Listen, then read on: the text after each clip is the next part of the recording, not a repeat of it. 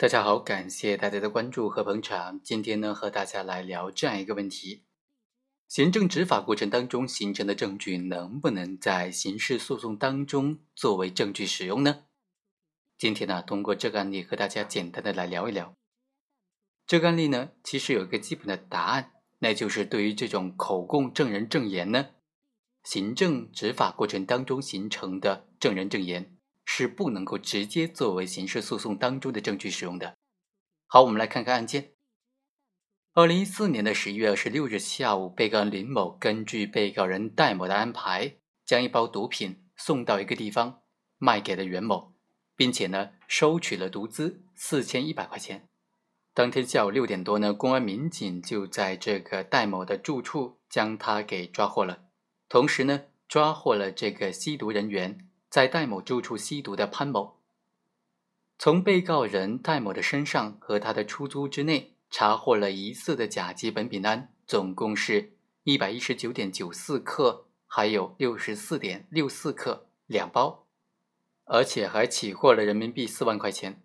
随后呢，公安民警就返回出租之内，将被告林某等人一并抓获，从林某的身上查获了这笔毒资四千一百块钱。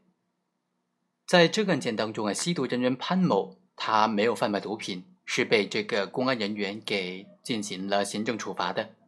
在行政处罚的过程当中，他就作证说，他的毒品都是林某和戴某卖给他的，而且呢不止这一次卖，以前也卖过很多次。那么本案当中，林某等人贩卖毒品的数量能不能算上这个潘某所供述、所作证的这个毒品的数量呢？毕竟，这个潘某他供述、他作证认定的购买毒品的数量，是在这个行政执法过程当中形成的证据、形成的证言。那么，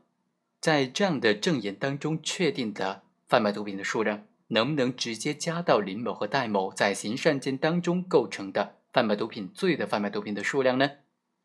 法院就认为啊，被告人戴某和林某明知道是毒品而仍然贩卖，构成贩卖毒品罪。但是，公诉机关指控说戴某向潘某等人贩卖毒品的事实呢？因为证人潘某的证言是公安机关在行政执法过程当中取得的，依法不能够在刑事案件当中作为证据来使用，所以呢，对于这一单指控，证据是不足的。好，以上就是本期的全部内容，我们下期再会。